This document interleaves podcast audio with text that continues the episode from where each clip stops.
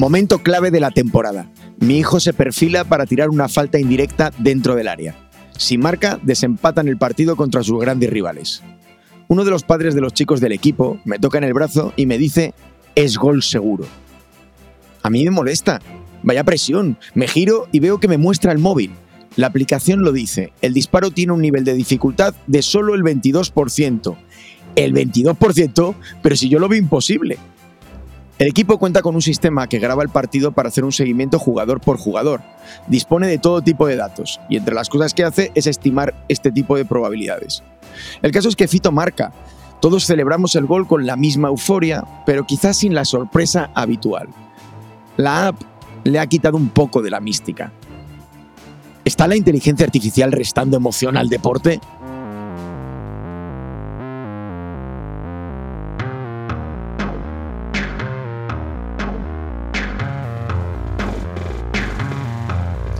Hola, bienvenidos. Soy Adolfo Corujo y estoy aquí junto a mi asistente virtual de cabecera para este apasionante episodio de la segunda temporada de Esto es lo que hay.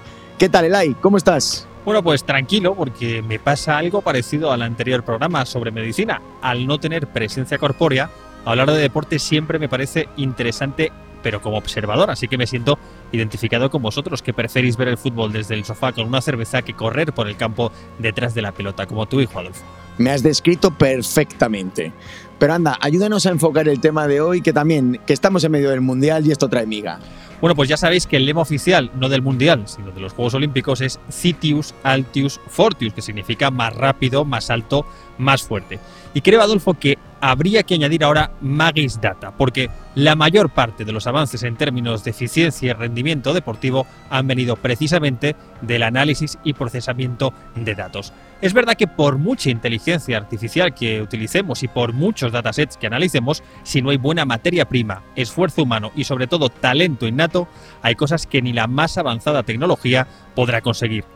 Lo estamos viendo en este Mundial de Qatar en el que por muchas sorpresas que nos puedan dar algunas selecciones de las consideradas menores, al final quien acaba ganando, como en la Champions, siempre suelen ser los mismos. Para tratar el tema contamos con nuestros contertulios habituales. Hola Julio, ¿qué tal? Hola, ¿cómo estáis? Inma, ¿todo en orden? Todo en orden y en marcha hoy. Miguel, ahí te veo bien plantado. Tú, tú, eres de los futboleros de este grupo. Se va a notar demasiado, Adolfo. y Roberto, ¿cómo está? ¿Este Muy tema bien. también es de los que te gustan? Este tema no me gusta mucho, pero bueno, estoy más con Miguel. hay que hablar, hay que hablar. Poco. Hay que hablar. Bueno, menos mal que vamos a completar también el roster en esta ocasión, porque vamos a contar con la participación de un invitado de estos de lujo que nos van viniendo a ver a Esto es lo que hay. En este caso es Jorge Urrutia del Pozo, General Manager en Diaper Labs, que nos contará su experiencia y visión trabajando para una de las empresas líderes en la industria de blockchain y del deporte. Pero eso será en el bloque final del programa y del episodio de hoy. Bueno, chicos, hay una cosa que me ha dejado alucinado cuando hemos empezado a hablar de inteligencia artificial y deporte. Y es de nuevo la cantidad de campos y aplicaciones que eh, se están desarrollando y en los que está impactando la, tecnología. Lo que no sé es, Julio, si eso impacta o no impacta eh, con aquello de que un día se ganó al ajedrez, consideramos ajedrez deporte, no lo consideramos y cómo conecta con, las, eh, con esa lucha que tenemos eh, por demostrar que las máquinas pueden ganar a los humanos. Pues me alegro de que me haga esa pregunta, porque efectivamente es, obvio que hay muchos campos de aplicación para la inteligencia artificial en el deporte. Si pensamos, por ejemplo, en deportes competitivos o de equipo, eh, pues tienes eh, la inteligencia artificial es útil al identificar y a seleccionar talento, luego a preparar la competición pues, en las fases de entrenamiento, todos los aspectos, nutrición, biomecánica, mental, ahí se puede jugar con los datos y, y mejorar todos esos procesos, en la gestión de lesiones, en la planificación táctica, al seleccionar los equipos, Luego, durante la competición, también hay, hay, muchas cosas en las que puede intervenir la inteligencia artificial. Pero, Julio, Julio, le estás pisando todos los temas a Miguel. O sea, Miguel, que no. odia este campo, se lo había preparado, pero a fondo, punto por ah, punto. Yo sé que estáis esperando mis comentarios sobre el fútbol. No lo, no, lo, no lo sé, se lo estoy pisando. Lo estoy mencionando para decir que yo no quiero hablar de nada de eso. Efectivamente, a mí me apetecía hablar del ajedrez. ¿Qué es de lo que voy a hablar? Del ajedrez. ¿Por qué? Pues, pues eh, eh, cuando, cuando todavía no tenía la barba blanca, de hecho, cuando no tenía ni barba todavía, en el año 97 fui a mi primer congreso internacional de, de inteligencia artificial. Y la gente estaba absolutamente entusiasmada porque era eh, un poco el mensaje era, por fin nos toman en serio, porque hasta ese año todo lo que los investigadores en inteligencia artificial conseguían resolver decentemente, inmediatamente la contestación era, Buah, es que eso tampoco hacía falta de inteligencia. Entonces los pobres estaban desesperados por conseguir algún logro del que ya nadie les pudiera decir, no, es que para esto no hace falta inteligencia. Y en el año 97 pasaron dos cosas por las que estaban tan contentos. Una fue Deep Blue, que es de la que yo quería hablar, que fue cuando el ajedrez consiguió derrotar a, un gran maestro. Y luego la Mars Pathfinder, que fue ese vehículo autónomo que aterrizó en, Marte y empezó a hacer todo tipo de cosas allí, a examinar la atmósfera, cogía piedras, las analizaba, esquivaba obstáculos resolvía sus propios problemas. Y entonces estaban allí contentísimos. perdona, Julio, un segundito. Es que yo, para que quede claro, o sea, entonces, y está mal que lo diga un robot, quedamos en que el ajedrez lo consideramos un deporte. En la, en la, mente, en la mente de Julio, claramente, ya lo estoy viendo yo. No, no es olímpico, pero. espera, espera. O en la mente, en la mente de Podolsky. Recurro a una cita célebre del fútbol de Lucas Podolsky. El fútbol es como el ajedrez, pero sin dados.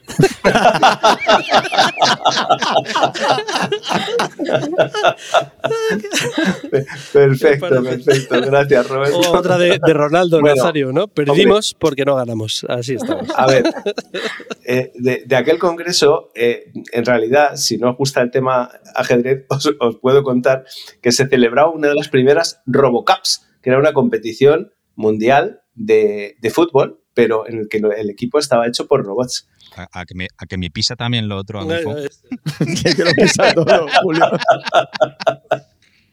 Es que esto tengo que contarlo. Yo fui allí a ver la Robocup y era algo, era algo fascinante. Estaban ahí los robots desperdigados por el campo y parecían todos borrachos completamente. No parecían saber ni dónde estaba la portería, ni dónde estaban sus compañeros, ni dónde estaba la pelota. O sea, yo creo que pones ahí a 11 rumbas contra 11 rumbas limpiando el césped aleatoriamente y sale mejor. Yo pensaba, pero ¿por qué se dedicará alguien? Pero vamos a ver, Julio, pero pero eso no es culpa del robot, es culpa del que lo ha programado. no, por supuesto. Pero siempre te das por aludido. informáticos la verdad es que yo pensaba, ¿para, qué se dedicarán a esto? ¿no? si esto claramente no tiene viabilidad. Y fíjate, luego, un montón de años después, ves ahí a, robots haciendo cabriales y dices, me cachis la mar. Siempre, precisamente, los problemas difíciles, aunque sepas que no los vas a resolver, son los que tienes que trabajar, porque al final, al final se, consigue avanzar en cualquier cosa. En fin, pero bueno, aparte del tema este del Robocap, sí quería hablar del ajedrez por esto. Eh, es que el caso del ajedrez ha sido muy especial en la inteligencia artificial y precisamente el caso de, Deep Blue fue la culminación de esfuerzos enormes porque es un problema muy complejo realmente. Para que os hagáis una idea, si, si, tratas un juego sencillo, tampoco hace falta mucha inteligencia artificial, efectivamente, para jugarlo automáticamente. Basta con tener la capacidad de almacenar todas las situaciones posibles del juego y ver cuáles, de forma determinista, explorando todos los caminos posibles, cuál es la mejor opción en cada momento. O sea, no haría falta inteligencia para eso. Pero el ajedrez es muy complejo para eso. El número de partidas posibles en un tablero de ajedrez es 10 elevado a 100.000. O sea, un 1 seguido de 100.000 ceros. Por comparación, el número de átomos en el universo es 10 elevado a 80. Un 1 seguido de solo 80 ceros. Es decir, que incluso aunque pudiéramos almacenar una posición de ajedrez en un solo átomo, nos falta, vamos, necesitaríamos un número incontable de universos adicional para poder almacenar todas las, todas las eh, posiciones este, Este tema, este tema va a requerir un episodio solo para él. Vamos a ver, hay más opciones en el ajedrez que en el universo.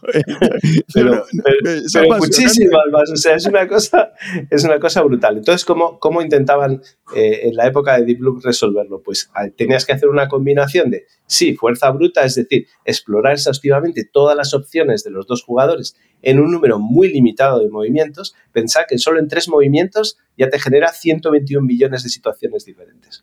Pero bueno, exhaustivamente se podía eh, eh, explorar un número limitado de movimientos y luego eso se combinaba con estrategia. Y la estrategia se aprendía de los grandes maestros y, digamos, se codificaba como conocimiento, pensamiento racional del que hablamos en los, en los, en los sistemas que juegan el ajedrez. Y fueron muy exitosos, porque de hecho consiguieron vencer a los grandes maestros tan pronto como en, como en 1997. Ahora la forma que tienen de, las máquinas jugar al ajedrez es radicalmente distinta. La forma de aprender ahora consiste en olvidarte de los grandes maestros, aislarte completamente de cómo juegan los humanos al ajedrez y simplemente aprenden entrenando contra sí mismas. Entonces al principio juegan muy mal, al poco tiempo empieza a verse que desarrollan estrategias similares a las de los maestros humanos y luego empiezan a surgir estrategias nuevas ante las que los propios humanos, los expertos, se sorprenden porque no, no habían visto nunca. ¿no? El más representativo es AlphaZero, ¿no? que es un sistema de DeepMind que ha aprendido por su cuenta a jugar al ajedrez, al Go y al Shogi de esta manera. Lo único que tienes que darle es las reglas y él aprende. Y no tarda mucho. ¿eh? para el ajedrez le ha llevado nueve horas. El Shogi 12 horas y el Go 13 días. Se ve que el Go es mucho más complicado. Y consigue vencer a los maestros de todos esos, de todos esos juegos. Entonces, eh, ¿por qué cuento todo esto? Pues porque ahora hay un montón de debate en torno al tema del ajedrez y la inteligencia artificial, porque eh, un tal Magnus Carlsen, jugando contra Hans Niemann, fue derrotado y, le ha acusado veladamente a Niemann de hacer trampas ayudándose de un programa para elegir sus movimientos. entonces, ¿qué pasa? Que efectivamente es un perfil curioso el del tal Hans Niemann. Es una persona que ha estado jugando al ajedrez online desde que tenía 12 años y ahora tiene solo 19. Y entonces lo que dicen es, bueno, este, este, este chico se ha, se, ha, se ha pasado 7 años memorizando y utilizando las estrategias con las que estas nuevas máquinas juegan al ajedrez. Y entonces, digamos que no juega como un humano. Es un chaval que juega como una mente fría y calculadora de inteligencia. Yo, Julio, debo reconocer, debo reconocer que este episodio sobre el fútbol y la IA me la había imaginado de otra manera. os he troleado, os he hackeado el sistema. Así que voy a venir y hablar también yo de mi libro, porque como el fútbol no me gusta mucho, eh, lo, llevamos al deporte y a mí pues se me viene a la mente una anécdota y además así saco pecho, que no le saca mucho brillo a esta anécdota y es que eh, cuando estaba en la escuela em, eh, yo formaba parte, éramos tres, del, del equipo que participaba en la competición de robots de sumo. estoy hablando de los años 90. era robots en sentido bastante amplio, ¿no? Básicamente se trataba... esto, habla muy bien del perfil de la gente que participamos en esto es lo que hay, que en vez de practicar deporte, lo que hacíamos era robot para que hicieran deporte. Esto me parece Sí, el caso es que, bueno, tecnología de la época, había, había que hacerlo con un microcontrolador, 68 HC11 o qué tiempos, 32K de RAM. ¿Sabéis lo que es eso, no? 32K de RAM y código en C y en ensamblador también. Bueno, pues digo que tengo que sacar pecho porque ganamos en Madrid. La siguiente ronda nos enfrentamos a, a, unos de Barcelona que nos zumbaron porque ellos habían tenido la cautela de tener en cuenta que no solamente era empujando cómo se podía ganar, sino destrozando el otro, nos rompió una rueda y entonces era más fácil empujarnos fuera del, del tatán. Pero bueno, ganamos, ganamos la de ganamos la de Madrid. No, más allá de más allá de, anécdotas y volviendo un poco al tema. Cuidado, cuidado con ganar, eh. Cuidado con ganar, que os traigo otra gran cita del fútbol, es en este caso de Carlos Tellez, que dice que a medida que uno va ganando cosas, se hamburguesa. ostras, ostras, qué malo, chaval. El fútbol le falta inteligencia. Menos mal que está Roberto para reconducir el, tema, porque si no. Bueno, yo, como esto va de anécdotas, ¿no? Yo si queréis, ahora eh, hago un recorrido sobre diferentes aspectos en los que se usa la IA en el deporte y si conocéis anécdotas o chistes tan malos como el de Roberto, pues bienvenidos, ¿vale? Eh, bueno, sabéis, lo, sabemos todos, em, todos los que seguimos con pasión el fútbol, sabemos que eh, es uno de los escenarios en los que se utiliza la IA para asistir al, arbitraje. Estuve viendo, cuando me preparaba un poquito el, episodio, un estudio que habían hecho, me, parece la leche, de la NEA durante tres años, 1.500 em, partidos. Eh, fragmentaron los partidos en jugadas y volvieron a rearbitrarlos eh, para ver cuál era el nivel de error eh, que cometían los, los árbitros. Y resulta que había más de un 8% de jugadas que o bien se habían arbitrado mal porque mm, se, había una falta eh, que no habían visto o al contrario, que no existía falta y lo hacían como tal. Pues Y- lo, llega- lo llegan a hacer con el de la liga, vamos, el 8% ese se les queda muy cortito, ¿eh? Pues bueno, eso me lo puede decir una inteligencia como la tuya, porque la mía que no ve fútbol no tengo ni puñetera idea. Bueno, el caso es que eh, el ojo de halcón en, en tenis lo llevamos viendo bastante tiempo, el polémico VAR también. Eh, otras asistencias también al arbitraje que no tienen tanto que ver con la inteligencia artificial y sencillamente con el vídeo, pero bueno, es uno de los campos en los que sabéis que cada vez con, con mayor profusión se está utilizando la inteligencia artificial, incluso en la detección automática de goles. ahí hay un punto, Eh, ahí hay un punto curioso, eh, eh, Miguel, y es que yo siempre lo pienso, que, y lo veo, por ejemplo, en el caso de la NBA que has citado. Sabes que los equipos pueden hacer un challenge a los árbitros para que se rearbitre una jugada. Ellos tienen un número de jugadas en las que pueden pedir eso en un partido. Y lo curioso es que se, lo que hacen los árbitros es ir a ver pantalla, igual que pasaría con el VAR, ir a ver la pantalla e interpretar viendo eh, si, el golpe, eh, si el jugador ha golpeado al, al otro eh, jugador, si ha parado la, la bola cayendo hacia la canasta, etc. O sea, pero lo ven en pantalla. Lo digo por la diferencia que hay entre verlo en pantalla y que un sistema de inteligencia artificial directamente identifique que efectivamente ha habido contacto físico, que hoy en día habría perfectamente la posibilidad de que ocurriera. Y parece que se quiere mantener un poco el romanticismo de que es un humano interpretando una jugada entre humanos y no hay una máquina haciéndolo. Mientras que en el ojo de halcón lo que estamos visualizando es una interpretación del bote de la bola específicamente trazada por una máquina y no haciendo una descomposición tecnológica, sino yendo directamente al punto de si ha entrado o no ha entrado, si ha pisado o no ha pisado, si está dentro de la línea o no está dentro de la línea. Creo que es una diferencia enorme y creo que estamos a punto ¿eh? ya de dar el salto al que el arbitraje en los deportes de equipo como el de la NBA o el del fútbol eh, adopte a la tecnología como el juez y no como el que te da la imagen y tú tienes que interpretarlo como juez. Creo que estamos a puntito de que ese salto ya se produzca porque desde luego tecnológicamente ya está superado. No, no, eso es imposible. Los, los, los desarrolladores siempre son de algún equipo. Había, ahí me tenían la trampa seguro.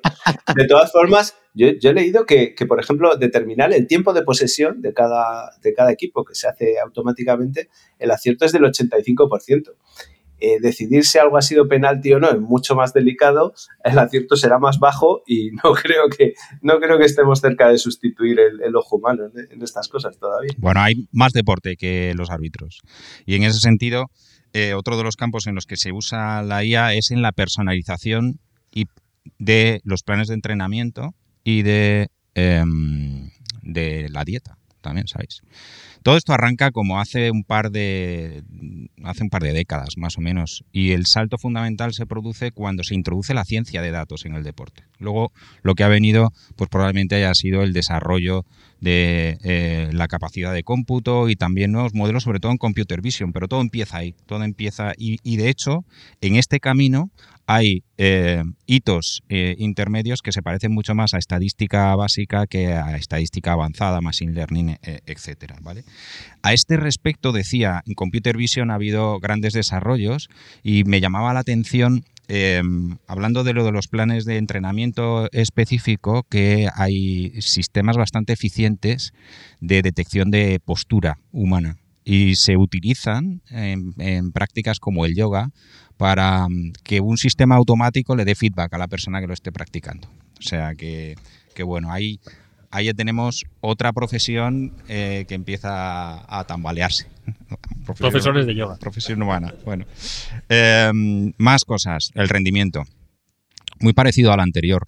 Eh, como tenemos la capacidad que tenemos ya de generar tantos datos al respecto de eh, cuando un deportista está en, en, pleno esfuerzo, todo eso, como sabéis, se utiliza y se pasa por sistemas de inteligencia artificial. Eh, bueno, pues con el objetivo de mejorar el, rendimiento, performance. En el caso de la natación ha habido avances eh, recientemente porque se analiza cuál es la postura em, con cámaras dentro y fuera de, de la piscina eh, con el objetivo de ver si cambiando pequeñas, eh, pequeñas, pequeños movimientos se puede generar una menor fricción en el agua y por tanto se pueden ganar esas décimas que como sabemos pues va, va, va la cosa de décimas en el deporte. Pero todo esto que estás explicando, Miguel, es a posteriori. O sea, está basado en el análisis de datos y luego se, eh, digamos que, que- que la inteligencia artificial eh, lo que hace es hacer una recomendación para mejorar el, el rendimiento. Sí, sí, sí.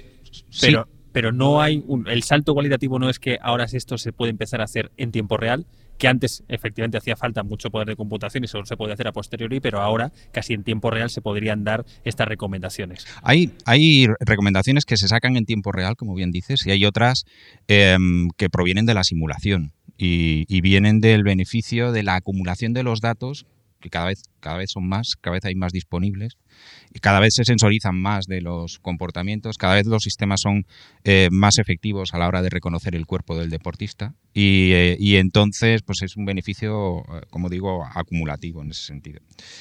Más cositas en el scouting. Lo decía Julio al principio cuando me pisaba mi intervención, que, mm, que también para detectar talento. Esto hay muchas referencias eh, en, en el caso de, de- de América, son los que más lo están llevando a cabo. Están digitalizando muchísimos de los partidos de ligas inferiores, de, de ligas infantiles, para detectar el talento lo antes posible, incluso también em, para hacer modelos de proyección a futuro en función del incremento del rendimiento que se va viendo en los en los en las nuevas generaciones de deportistas. Em, predicciones, lo contaba Adolfo al principio, un, caso muy chulo, en la predicción de los resultados de los partidos. ¿no? Em, más cositas, bueno, eh, también se utiliza, no propiamente en la práctica deportiva, pero sí en el disfrute del, del deporte. Eh, se está empezando a utilizar Em, sobre todo con la llegada del, COVID empezó a, empezaron a utilizarse em, para aumentar la distancia en el acceso al campo a- al ver un partido, sistemas de reconocimiento facial para eh, no tener que sacar ni siquiera el ticket. Y entonces comprobar tú cuando comprabas una entrada subías tu foto y, y ya directamente eh, te reconocían un sistema de cámaras y se agilizaba bastante em, pues la entrada al, al, al estadio. Se acabó la reventa. Ahí. Bueno, supongo que, que habrá que buscar nuevas maneras de reventa. Mejor el. Dejarnos la cara. Sí, sí. Cuidado con la cara, ¿no? Que si el partido es chulo te la pueden quitar.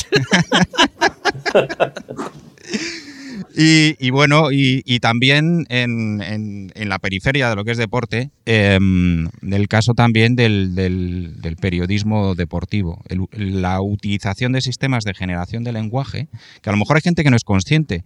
Y aquí conozco una anécdota, em, lo contaban eh, los chicos de Narrativas, una empresa española, eh, que entre los servicios que prestan, uno de ellos es para, para diarios deportivos o para aquellos que se hacen eco, el, es- estos sistemas de seguimiento eh, que tú te puedes conectar a la página que normalmente está muy saturada y ahí te va narrando lo que va pasando, punto de Nadal, no sé qué, todo lo demás. Bueno, pues hemos podido saber que en los partidos grandes, grandes, pues sí que hay una persona detrás, pero en los de tercera división, los más pequeñitos, pues realmente son sistemas automáticos generando ese lenguaje a partir de las anotaciones estadísticas de, un partido. ¿no? Y nos contaban la anécdota de una mm, en un, periodi- en un periódico de- deportivo español muy conocido que había llamado una abuelita, una señora emocionada, dándole las gracias porque habían retransmitido eh, el partido de su nieta, que era el número 250 de la ATP, ¿no? y se había podido enterar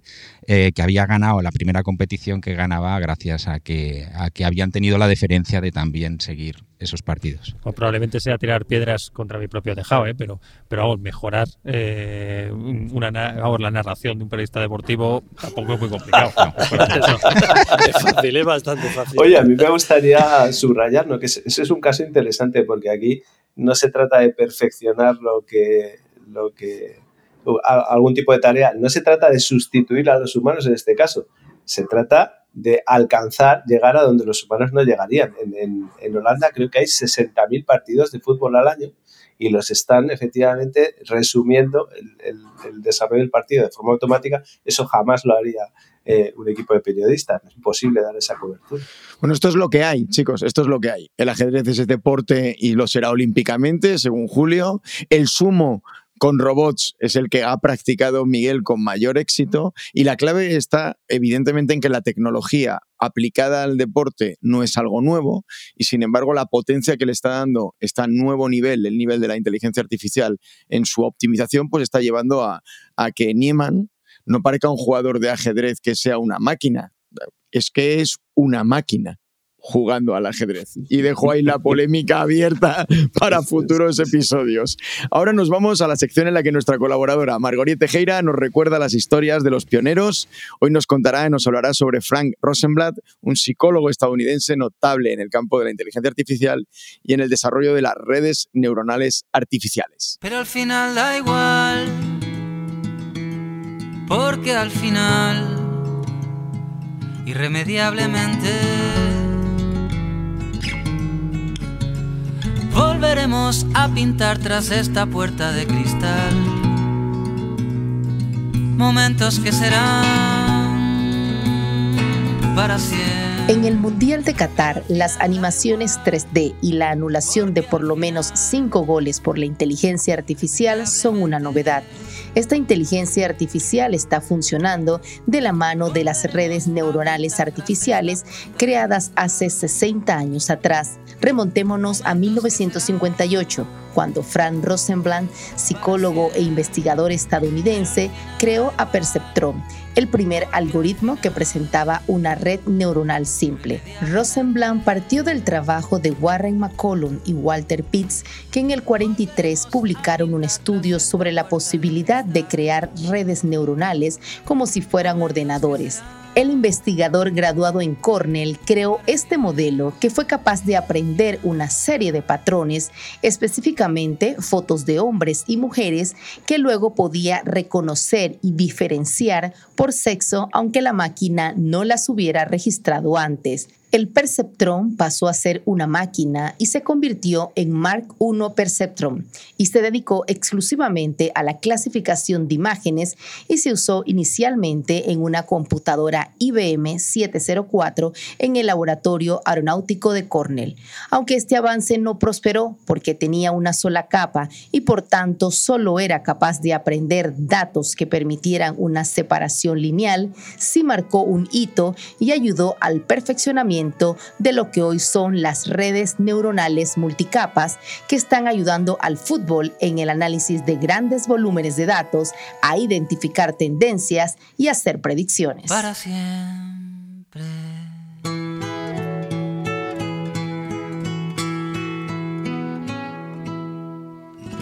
Perceptron. Si hay un nombre de la inteligencia artificial que me gusta es ese Perceptron. Un Perceptron hubiera venido bien en, en, el Mundial ese de Argentina 1986. Bueno, ahí te dejo el, el balón votando, Roberto. Recogido, me voy por la banda Mundial del año 1986. Estadio Azteca, 70.000 personas en el Mundial de México, en un partido que iba a suponer el primer gran partido en un Mundial de, de Diego Armando Maradona. Se enfrentaba a Alemania y tras el primer tiempo arranca la segunda parte 0-0. Pero es el minuto 6 cuando tiene lugar una de las jugadas más polémicas de toda la historia de los mundiales, que como habéis dicho antes, bien, hoy en día no, no lo hubiese pasado ni un bar, ni una inteligencia artificial, ni nadie. Yo creo que se le dejó por ser vos quien sois. Maradona enganchó un balón fuera del área, se lo pasó a Jorge, fuera del área de inglesa, se lo pasó a Jorge Valdano, pero el esférico lo intercepta un defensor, Steve Hodge. Eh, con tan mala suerte que Maradona había quedado en posición fuera de juego, pero al no ser Valdano quien le pasa, sino el contrario, pues habilita la Pero una cosa, una cosa, Roberto, una cosa. Era contra Inglaterra, no era contra Alemania, ¿no? Con, o sea, que me, que me que estás dando un vuelco al corazón. O sea, era el partido contra Espérate, que no hemos cambiado el último momento. Eh, está leyendo otra crónica. Estoy leyendo la crónica del partido de mi hijo. No, efectivamente. No, Maradona se queda con el portero, ¿no? Que el portero venía 20 centímetros más alto que él, ya sabéis cómo era Maradona. Y de repente él salta con todas sus fuerzas, pero con el puño arriba. Aquello eh, quedó como una gran polémica. De hecho, él se dirige hacia la portería a celebrarlo, pero va mirando al árbitro, va mirando al linier, va mirando a todo el mundo a ver quién dice algo, pero nadie dijo nada. Nadie se atrevió, yo creo que, que al tenerla él al otro lado, ¿no? De hecho, el propio Maradona declaró después del partido, no dice que ha sido un poco con la cabeza y un poco con la mano de Dios. Por eso, a raíz de aquel, se quedó como la mano de Dios, ¿no? El gol reconocido como tal. Hoy evidentemente con las técnicas de inteligencia artificial que aplicamos al Mundial, aquel gol no hubiese sido válido en ningún momento, ¿no?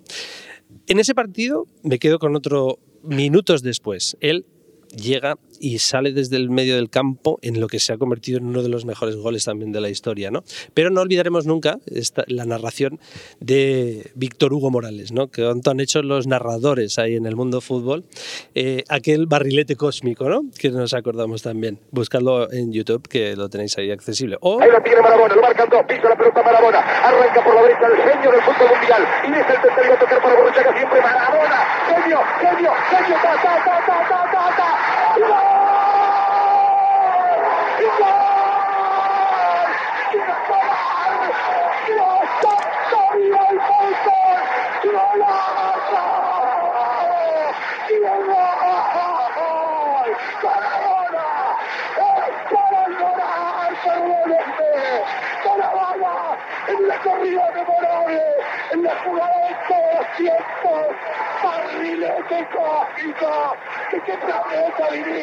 Quizá ninguna inteligencia artificial hubiese predicho jamás o hubiese sido capaz de predecir nunca un gol de estas características, ¿no? Igual que tampoco fue capaz de predecir la victoria de Rafa Nadal en el Open de Australia, ¿no? Frente al ruso Medvedev. Pero imaginemos escuchar una narración con esa intensidad que acabamos de escuchar. Pues algo así ha sucedido. fue en el caso de Puerto Rico, en en las Olimpiadas de Tokio. La cervecera de Puerto Rico, un caso de marca, ¿no? que nos gusta aquí tanto también, eh, Medalla Light, lo que hizo fue clonar la voz de uno de los narradores más importantes de toda la historia del deporte puertorriquense, que fue Manuel Rivera Morales. En esta ocasión lo usaron su voz clonada para eh, pues narrar todos los partidos de la selección nacional de baloncesto femenino. Podemos escuchar un poquito también.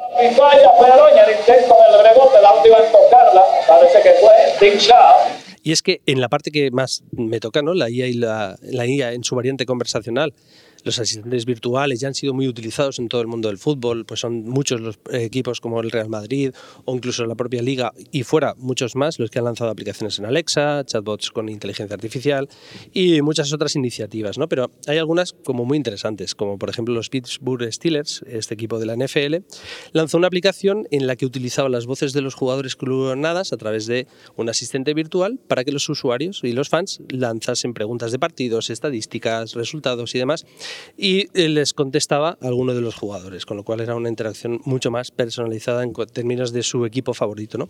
O incluso los All Blacks de Nueva Zelanda, este equipo tan intenso ¿no? con esa jaca que hacen en cada partido y por la que se han hecho tan, tan conocidos a nivel mundial, pues utilizan una aplicación de este tipo de asistente virtual para al final... Eh, eso, tener interacciones con los fans, aprender sobre su historia, participar en concursos a lo largo de las diferentes jornadas. Al final, yo creo que es que los asistentes virtuales, las tecnologías de inteligencia artificial, todo, voces sintéticas, clonación, el procesamiento del lenguaje natural, ¿no? aplicado como bien nos contaba Miguel también antes, están en las competiciones inferiores de una prometedora carrera en el mundo deportivo. Ahí en el tema ese deportivo que estabas diciendo, también hemos tenido ahora en el Mundial de Qatar una entrada con spots tirando de eh, inteligencia artificial, de simulación, de metaverso, eh, eh, etcétera. Nike yo creo que se le adelantó a Adidas y a IMA. ¿Qué, es lo que hizo Adidas y, qué posibilidades tiene realmente la inteligencia artificial para las marcas a la hora, por ejemplo, de seleccionar a quién patrocinan? Pues la verdad es que ahora, como decías muy bien, es eh, inteligencia artificial everywhere, porque no solamente estamos con el tema de los anuncios, sino en todas partes, ¿no? Como ya explicando un poco también Miguel. Cuando pensamos marketing y deporte, seguimos, de hecho, seguimos con fútbol. Ahora que estamos en periodo de mundial, eh, pensamos mucho en el patrocinio. Y Adolfo, ponías el ejemplo de, Nike, pero como bien decías, uno de los principales patrocinadores del mundial es Adidas.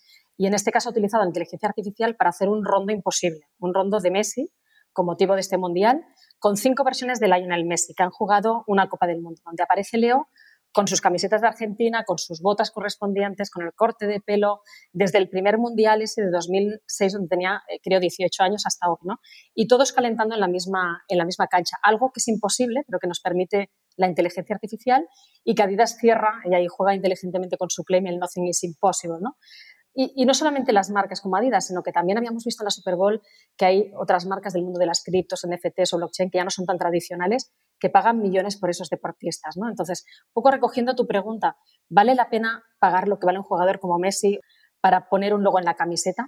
Pues hay una cosa clara eh, y es que está, está claro que los deportistas han demostrado mayor potencial para establecer estas conexiones con los aficionados. ¿no? De hecho, dicen los datos que casi un tercio de los aficionados deportivos que utilizan redes sociales afirman que son un medio de influencia para conectar con esas marcas.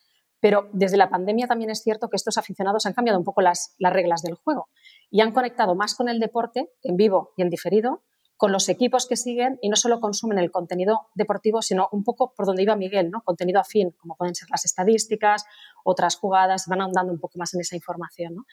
Y a través de varios dispositivos. Y realizan apuestas, usan las redes sociales y de hecho usan las redes sociales como un medio muy influyente para tomar decisiones luego de compra. O sea que al final tenemos muchas más plataformas. ¿no? Así que esto no va solamente de estampar un logo, sino de generar conexiones y experiencias de los aficionados y además medirlas. ¿no? Entonces, ¿cómo llegamos a estos nuevos targets? Pues FIFA, por ejemplo, poniendo un poco el caso de este mundial, lo que ha hecho es romper la exclusiva que tenía con el simulador de EA Sports y ha lanzado múltiples experiencias inmersivas simultáneamente en paralelo a la celebración de la Copa del Mundial. ¿Para qué? Para captar nuevos usuarios, ¿no? Desde un FIFA World con, Reblo, con Roblox, con juegos, eventos in-game, recompensas, etcétera, hasta metaversos simultáneos y comunidades, y esto va mucho de comunidades, con eh, donde los aficionados pueden pronosticar resultados de partidos, retar a otros jugadores, hacer un fútbol callejero bajándose cuatro NFTs con jugadores coleccionables impulsados por inteligencia artificial, competir entre ellos o canjear por assets digitales o físicos. ¿no? Y probablemente el invitado que tenemos hoy va a hablar mucho también de juegos y de comunidades. Pero para acabar, ¿cómo medimos esa conexión, ese sport fan engagement? pues cada vez se usa más, de nuevo, la inteligencia artificial en los eventos y cruzado con tecnología basada en psicología para poner data en el contexto de sentimiento, que esto un poco lo decía Roberto también, ¿no? en el caso de la voz. EON Media, por ejemplo, utiliza inteligencia artificial mediante Computer Vision y detecta los logos a tiempo real mientras se visualiza el evento. Se controla la exposición de la marca en el campo de juego, pero no solamente en el campo, en las camisetas de fútbol, pero lo mismo sucede en gorros de natación, en bicicletas deportivas, o sea, lo podemos llevar a cualquier escenario, ¿no? o material deportivo. Los cortes comerciales y todo eso lo que nos permite es una medición precisa del retorno de la inversión publicitaria, que si lo complementamos con reconocimiento facial, el lenguaje o la intensidad de las emociones que decía Roberto ¿no? en esas transmisiones en vivo, o conectar con lo que está pasando en otras redes sociales que están utilizando de manera simultánea, pues nos da mucha información para tomar decisiones acerca de qué patrocinio tenemos que hacer de un evento, a qué equipo jugador, dónde o cuándo. ¿no? O sea, al final, comparar cuál es el valor que esperábamos antes sin tener tanto retorno a cuál es el valor real que nos genera la data. ¿no? O sea, básicamente serían un poco todas las, las, plataformas que podríamos tener. Hay uno de los límites que está surgiendo, que siempre lo tocamos aquí en el, en, el, programa, tiene que ver con los límites éticos, ¿no? Por ejemplo, la gestión de los datos. Los clubes acumulan mucha información, first party data sobre sus fans, eh, tienen muchas interacciones con los fans directos. Y claro, cuando una marca se aproxima a un club deportivo para hacer un patrocinio, eh, pues muchas veces lo que quiere es, oye, yo, yo patrocino, pero quiero tener acceso a esa información y a esa data, porque al final donde tú ves un fan, yo estoy viendo un potencial consumidor. Y eso se enfrenta siempre al problema de, bueno, el fan lo es del club en una relación muy íntima con el club eh, al que apoya y eh, sabe perfectamente que cuando él está dando sus datos y cuando hace sus interacciones, para él las está haciendo a cambio de la información deportiva que le interesa sobre sus ídolos o sobre los hitos de la competición. Lo que no creo que tengamos todos tan claro es que esos datos puedan acabar estando en la máquina de procesado de un patrocinador. Y ahí está habiendo una tensión entre marcas que quieren invertir, pero a cambio de esa estructura de data y clubes que quieren y necesitan los recursos económicos, pero que saben que no pueden ceder esa data porque independientemente de las limitaciones legales, también estarían eh, fallando al compromiso con, con los fans que está generando esa tensión un punto yo creo que ahora mismo está sin resolver, que probablemente es lo que está deteniendo el que el hecho de las marcas utilicen dentro del ámbito del marketing vinculado al patrocinio deportivo en los clubes eh, técnicas eh, más avanzadas en el día a día. De todas maneras, Miguel, vosotros que estáis todo el día con la data, el análisis de datos, etcétera, y, aplicar Big Data para, para los temas de comunicación y marketing, yo creo que en el deporte sí se da un factor con el que vosotros muchas veces os enfrentáis en otros ámbitos eh, como un reto. Y es el factor es que sí hay un gran volumen de data. O sea, sí hay un gran volumen de conversaciones acerca del mundo deportivo, sí hay un montón de expresiones. Sin embargo, suelen estar muy cargadas de emoción. O sea, suelen estar muy cargadas de afirmaciones, mucha pasión. No sé si con tanta pasión se camufla o se esconde o sin embargo se enriquece. No sé si es el caso de que se esconde la información relevante para una marca o si con esa pasión lo que se está haciendo es enriqueciendo la data y tener más capacidad de análisis. ¿Cómo lo ves tú eso? La pasión y la ironía, Adolfo. cuando, sí, cuando, porque eh, ya sabéis cómo es esto del fútbol, ¿no? Eh, y del deporte en general. O sea, no se sabe si hay más disfrute porque gane mi equipo que por ver perder al eterno rival, ¿no? Y, el uso de la ironía ahí en el deporte hace que se compliquen mucho los mensajes, por lo menos desde en, la interpretación del, propio lenguaje, a la hora de poder inferir si es un eh, si se está diciendo exactamente lo que se quiere decir o el sentido figurado es el que, el que opera. ¿no? Con lo cual, a veces, eh, ese es el principal, el principal de, los desafíos. Eh, siempre nos suele gustar que sobren datos a que falten.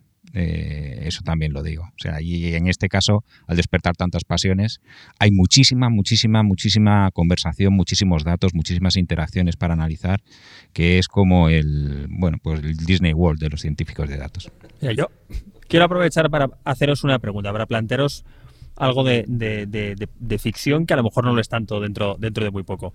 Imaginaros que el uso de data en tiempo real permite saber cosas de tu rival que te dan una ventaja sobre él. ¿Eso será considerado doping en el futuro? Si nos dopamos todos, yo creo que no. Bueno, pero eso es como todo. Pero entonces, siguiendo esa, esa regla de tres, el, ciclismo debería haber, haber, sido abolido hace, hace años.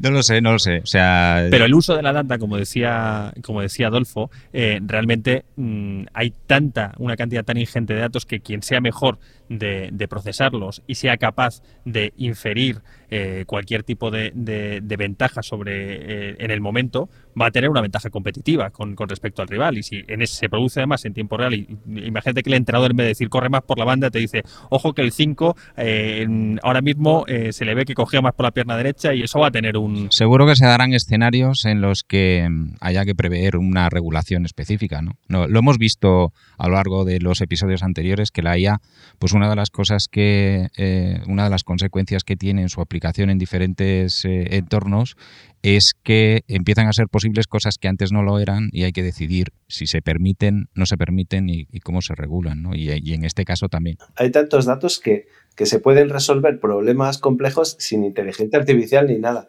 Me estoy acordando del ejemplo de coger un partido de fútbol, la retransmisión en vídeo y hacer un resumen cogiendo los momentos clave del partido. Parece problema complicado.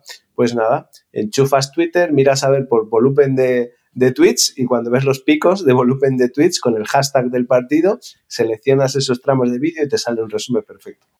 ¿Ves, la simplicidad de decir enchufas Twitter? Pero si Twitter, si Twitter lo mismo ya no va a existir. O sea, quiero decir, esto Twitter probablemente, no, sé si cuando se emita este episodio ya estará o seguirá existiendo Twitter. Bueno, esto es lo que hay, esto es lo que hay. Es cierto que en el mundo del deportivo todo nos puede llegar a sonar a doping, porque eh, en el mundo profesional, teóricamente los clubes tienen recursos económicos como para introducir la tecnología, para gestionar las dietas de sus jugadores, para optimizar las poses de sus profesionales. hay un desequilibrio grande en los presupuestos de los clubes deportivos, pero todavía son entidades que están en el sector profesional. El problema es cuando eso llega al, al deporte amateur y determinados profesionales amateurs tienen acceso a una tecnología porque tienen un nivel de recursos económicos que no la tiene el resto del deporte deporte amateur. Dicho eso, nuestra recomendación, ya desde esto es lo que hay. Para cualquier empresa que quiera estar dentro de la revolución y del movimiento deportivo, que se ponga las pilas con la inteligencia artificial porque va a marcar muchos de los cambios que se van a producir en el futuro inmediato en el mundo del deporte. Y nos vamos a entrevistar a este invitado, a Jorge Urrutia del Pozo, para hablarnos de, de Hyperlapse y lo que están haciendo precisamente en el fútbol y cómo se está vinculando y cómo se está moviendo el mundo del contenido y de su relación con las marcas deportivas en la esfera de blockchain.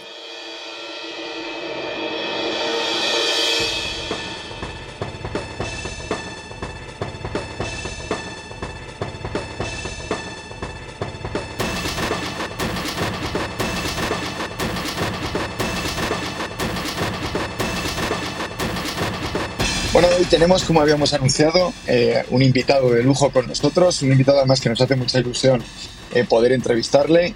Se trata de Jorge Urrutia, vicepresidente de fútbol de Hyper Labs, eh, compañía que ha sido seleccionada en el top 20 de las empresas más innovadoras del mundo por Fast Company, la primera en gaming y deporte, y que además es el director general de la Liga Golazos. Eh, Jorge, bienvenido, muchas gracias. Muchas gracias, Adolfo. Un placer estar contigo y, un placer estar con esta audiencia. Bueno, eh, tenemos un montón de preguntas. Vamos a ver si no te achicharramos a ellas. Eh, si el AI me va dejando, yo voy haciendo las mías, pero tenemos aquí peticiones del público. Hombre, Adolfo, yo creo que para una persona que entiende de esto deberíamos dejar de hablar. Así que mm, habla tú menos y dejemos que sea él el que nos explique. No, yo no estoy acostumbrado a hablar menos. Eh, vamos a ver, que yo soy el director de este programa, que es que no lo acabas de entender, que siempre me andáis cortando las alas. Vamos a ver, eh, Jorge, lo primero, eh, lo digo por la actualidad también en España. ¿Qué, es la Liga Golazos? ¿Qué es lo que habéis hecho y qué es lo que estáis haciendo en este momento? Bueno, pues la Liga Golazos es una plataforma de coleccionables digitales que ha lanzado mi compañía Dapper Labs junto con la Liga. La hemos lanzado a finales de octubre. Estamos todavía en, beta cerrado eh, y es un acuerdo a largo plazo para traer el futuro del coleccionismo al mundo del fútbol y a la liga. Eh, la liga fue la primera competición en fútbol a, escala mundial en firmar este tipo de acuerdo. Eh, nosotros firmamos eh, el acuerdo con ellos en septiembre del año pasado y ahora hemos lanzado el, producto. Y en lo que consiste, sencillamente es, yo diría que en una actualización del coleccionismo que hemos conocido toda la vida. yo crecía y solía ir al, al kiosco y comprar paquetes de cromos y, a veces me tocaban fotos de mis jugadores favoritos, otras veces no tanto, pero iba coleccionándolos y, los cambiaba con mis amigos en el patio del colegio. Y bueno, esa experiencia eh, con la tecnología de hoy en día eh, puede cambiar y nosotros pensamos que puede evolucionar e incluso permitir al coleccionista, a, la persona que es fan de la liga, hacer cosas nuevas y muy interesantes. Por ejemplo, eh, en lugar de tener un clásico cromo que es una imagen estática eh, de un jugador, lo que nosotros eh, tenemos como coleccionable es un momento. Lo llamamos momento porque es un vídeo y recoge pues una jugada completa, un golazo. entonces tienes 30 o 40 segundos en donde te trasladas casi como si estuvieras en el estadio, porque tenemos el audio, se, va narrando la jugada, se va construyendo el, golazo, ¿no? Eh, y, lo puedes ver las veces que quieras. Otra de las cosas que es bastante interesante es que en el mundo digital puedes entender la rareza del coleccionable. Puedes saber que de este cromo, de este vídeo, igual hay 30 o 40. Y eh, tenemos un mercado digital en donde en lugar de ir al patio del colegio y a ver si tienes suerte y encuentras el niño que tiene el cromo que te falta, lo que vas a hacer ahora es buscarlo y comprárselo o vender los que a ti te sobran. Entonces se genera, eh, digamos, una economía alrededor del coleccionismo totalmente transparente en donde la gente puede ir completando sus colecciones. Todo esto es observable desde la plataforma, con lo cual yo puedo decir eh, ¿quién, es el, ¿quién es el mayor fan de un jugador? ¿Quién es el que más cromos tiene eh, de Benzema? O, quién es el, mayor fan de un club? ¿Quién me ha coleccionado todos los momentos del Cádiz eh, o del Atlético de Madrid o del equipo que sea? y esas personas pueden ir accediendo a recompensas. si tienes todos los momentos de este determinado club, igual te damos un momento especial, edición limitada, eh, de aquella vez que, ganaron eh, un título, ¿no? O, de un gol que tenga pues, un significado muy, muy especial para los fans de ese club. Y lo mismo con los jugadores. Eh, entonces, digamos, la conexión que uno puede crear en este mundo entre los equipos, la competición y los jugadores y los fans es bastante, bastante única. Y realmente esto es el, el principio. pensamos que existen bastantes más aplicaciones para el tipo de tecnología que utilizamos y que al final eh, la comunidad de fans y de coleccionistas, eh, la liga en este caso, los clubes, los jugadores, etcétera, todos podemos construir eh, pues algo bastante interesante y que realmente acerque el deporte eh, a los aficionados, que es un poco el objetivo que, tenemos y la misión del producto. Vosotros tenéis eh, además la experiencia de haber hecho esto en otro tipo de deportes y en otro ah, tipo de ámbitos, ¿no? ¿Cómo lo recogió la, cómo lo recogieron los aficionados? ¿Se adaptaron bien al modelo? Eh, ¿cuál sido la, ¿Cuáles han sido las principales, digamos, los highlights de lo que habéis hecho en otros ámbitos? Sí, buena, buena pregunta, porque nosotros de hecho empezamos un poco con, con la tecnología eh, con lo que es em, la tecnología del, NFT eh, o Non-Fungible Token, que es el estándar de, tecnología que, usamos. Lo inventamos nosotros hace cinco años, en, noviembre del 2017, y construimos una cadena de bloque alrededor de ese estándar, donde la idea era vamos a crear tecnología que permita la propiedad de activos digitales. Pero no sabíamos cómo usarlo. Eh, y sobre todo no sabíamos cómo usarlo de una forma en la que fuera útil para millones de personas, en la que realmente pudiéramos decir, bueno, eh, vamos, vamos a crear un estándar de propiedad digital y vamos a encontrar una aplicación eh, que, atraiga a millones de personas. Y ahí fue como fuimos al deporte. Eh, la idea fue, ¿existe algo en el mundo que atraiga a miles de millones de personas y que además, eh, digamos, eh, cree una y genere una pasión importante para que la gente decida adoptar una nueva tecnología. Y pensamos en el deporte. Estuvimos hablando con algunas de las principales ligas y entidades deportivas del mundo. Nosotros empezamos a hablar con la liga, creo que en el año 2019, que quiero decir, hace, hace ya bastante tiempo. En esta industria, tres años es, es un mundo. Y eh, en ese mismo año anunciamos un acuerdo con la NBA, la, Liga Norteamericana de, Baloncesto. Y lanzamos un producto en octubre de 2020 que se llamaba NBA Top Shot. Y NBA Top Shot es probablemente el, producto de mayor éxito en, esta industria eh, hasta ahora. Eh, tiene más de un millón y medio de usuarios registrados y el valor de las transacciones realizadas en NBA Top Shot supera los mil millones de, dólares eh, hasta la fecha. Entonces, eso, digamos, fue un poco el, caso de estudio o la prueba de que existía un grupo de gente con una pasión por, el coleccionismo digital y, que, y que realmente había un mercado aquí. Y a partir de ahí empezamos a expandirnos eh, y firmamos un acuerdo, eh, eh, bueno, el, de la liga que, he hecho referencia antes, otro con la NFL, con la Liga de Fútbol Americano. tenemos otro también con UFC, que es, lo llamamos artes marciales mixtas, ¿no? Me parece. Iba a decir lucha libre, pero me parece que no, que es otra, cosa. y, y bueno, y seguimos un poco creciendo y buscando más oportunidades en el ámbito deportivo y en el ámbito del fútbol también. Así que eh, digamos que todavía es muy pronto, pero que existen casos eh, de éxito eh, y tenemos la suerte de haber, protagonizado algunos de ellos. ¿Cuál, cuál, cuál consideráis que es, hablando de la tecnología y el deporte, cuáles pensáis que son las principales barreras eh, porque claro, las capacidades tecnológicas hoy en día permiten aumentar la experiencia, conectar mejor a los fans con sus equipos, permiten incluso mejoras también en el análisis del rendimiento deportivo, etcétera. hay muchísimas tecnologías aplicadas y entrando en el mundo del deporte.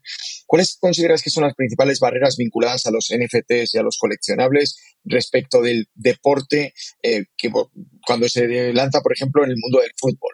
¿Cuáles son los principales mm, inhibidores, los que la gente cita como un problema o eh, antes de que entre? Hay, muchos. Yo em, creo que el más eh, importante es em, que el producto eh, que, uno está intentando promocionar o, bueno, un poco que el producto sea útil para la gente, que sea algo que, que encuentren divertido, necesario y que realmente cubra una necesidad de las personas. Eh, el coleccionismo es algo que ha existido toda la vida eh, y creo que la tecnología lo puede hacer mejor eh, que las formas que hemos visto que han sido más tradicionales. Lo puede hacer más accesible, lo puede hacer más dinámico, lo puede hacer más entretenido, puede añadir bastantes dinámicas de juego alrededor de, de lo que es tener un coleccionable. entonces, lo primero es ¿esto mejora de alguna forma la experiencia de usuario que existe hoy en día, sí o no? Lamentablemente hay muchas tecnologías que como eh, tecnologías son muy interesantes, pero que si no encuentras una aplicación que mejore lo que hay, pues la gente no va a tener ningún interés. Eh, y luego lo segundo es hacerlo fácil eh, y, accesible. Em, entonces, fácil quiere decir que uno no tiene que tener un máster para poder comprar un coleccionable en, informática ni nada por el estilo, ¿no? Y realmente cuando nosotros empezamos en 2017 eh, y pusimos un producto a la venta entonces que se llamaba eh, CryptoKitties, eh, que esto es la prehistoria del blockchain, una de las cosas que nos dimos cuenta es que era súper complicado para la gente comprar un NFT. ¿Por qué? Porque uno tenía que tener eh, esto estaba lanzado en Ethereum, uno tenía que tener eh, criptomoneda en Ethereum, eh, ponerla en un monedero, no sé qué. Entonces, el 90% de la gente se perdía, se perdía por el camino y lo que aprendimos de ahí fue, bueno, tenemos que hacerlo lo más fácil posible. Entonces, yo lo hago bastante a menudo y, con amigos, con, con mis familiares, decirles, vete a esta página web, la laligagolazos.com, pincha en regístrate pon tu tarjeta de crédito, ya tienes un monedero, ya puedes comprar lo que quieras y no es, no es diferente de suscribirse a cualquier tipo de publicación o a Netflix, es una cosa bastante sencilla de hacer. Eh, y entonces eso hace que sea, que sea muy fácil, que no, uno no tiene que entender lo que es el blockchain, eh, ni tener eh, criptomoneda, ni hacer nada. lo siguiente es que el, que, el, producto en sí mismo sea, sea accesible. Eh, entonces, en el, en el caso de otras tecnologías, bueno, al principio suelen ser bastante caras. Eh, y una de las cosas que hemos aprendido en, en Top Shot es que el, coste de entrada tiene que ser relativamente bajo para que la gente lo pruebe, sobre todo gente que no sean, eh, em, digamos, lo que llamamos early adopters, ¿no? Gente que esté siempre pendiente de la tecnología nueva, etc. nosotros tenemos en el mercado de Top Shot eh, más de 20 millones de momentos eh, que hemos puesto en circulación y uno puede comprar un momento por 2 dólares. Eh, la liga como producto tenemos un mes y pico de, vida, entonces tenemos menos, menos momentos, pero también encuentras momentos bastante baratos en el, en el mercado, ¿no?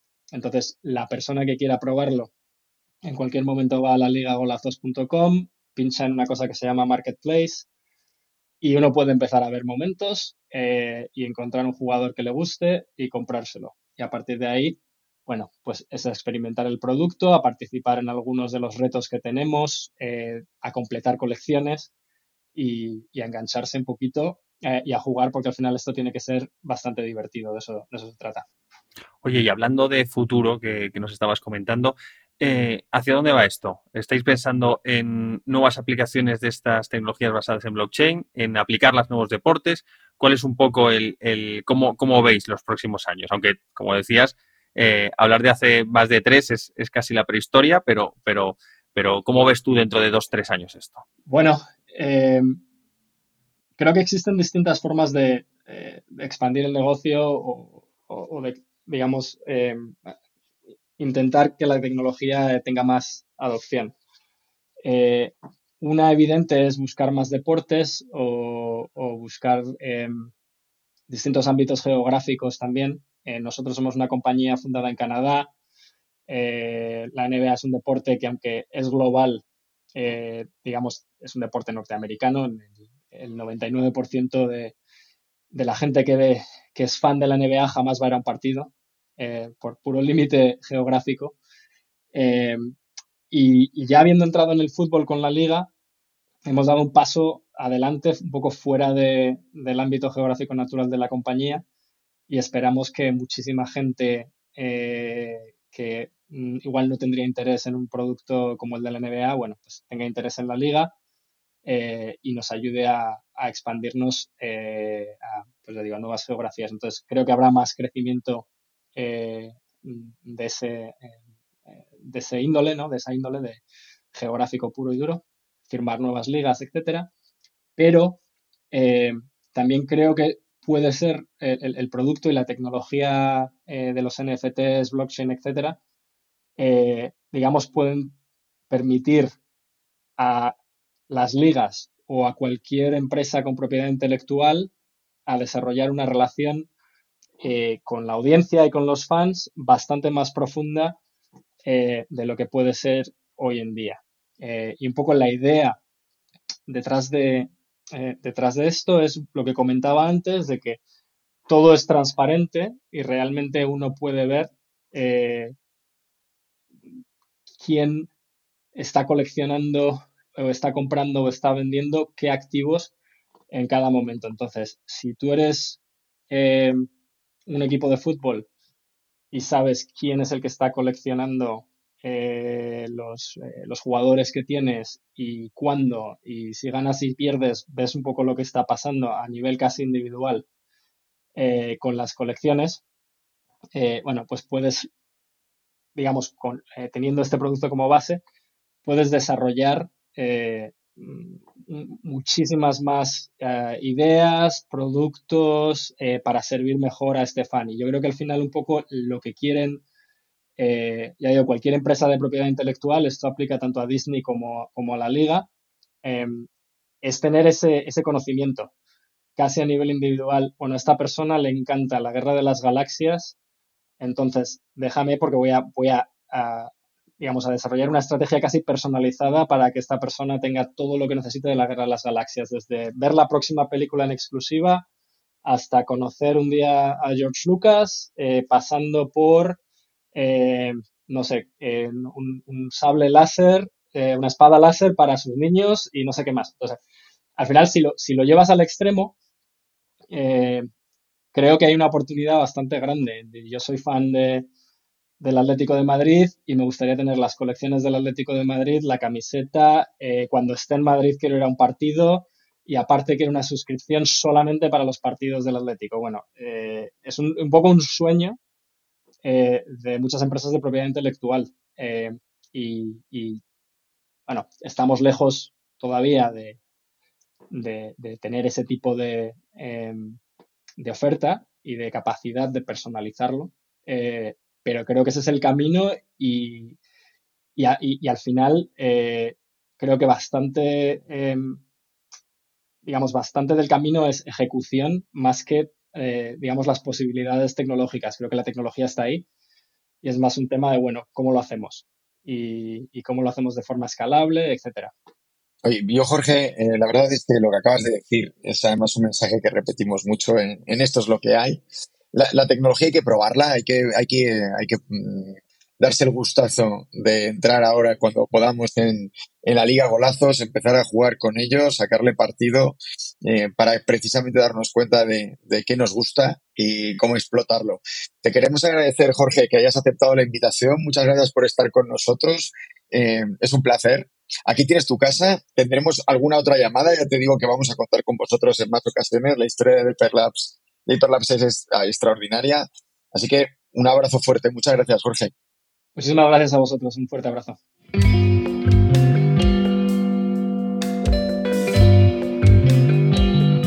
El ICE acumulan las pasiones y las pistas para explorar la aplicación de la inteligencia artificial. Después de lo que hemos escuchado, ¿con qué nos debemos quedar para pensar hasta el próximo episodio? Lo primero que tiene que quedar claro, Adolfo, es que el ajedrez no es un deporte, ni tampoco el Go y pese a que Miguel y Julio hayan intentado de todas las maneras posibles evitar hablar de deportes de verdad, no les ha quedado más remedio que aceptar el hecho de que hay gente que decide hacer ejercicio e incluso competir entre ellos por diversión. Hablando de diversión, hemos podido constatar que cada vez queda menos para que los niños dejen de cambiarse los cromos de fútbol en el recreo y lo hagan directamente desde sus móviles en formato NFT como hemos visto con la Liga Golazos de Dapper Labs. Y ahora que estamos en pleno proceso de beatificación de Messi, Roberto nos ha recordado cómo el gol de la mano de Dios de Maradona no hubiera subido el marcador en nuestros días con el VAR y la inteligencia artificial. Quién sabe si dentro de poco empezaremos a hablar de dopaje por el uso indebido de datos, pero hasta ahora aprovechemos el deporte porque el árbitro no se entera.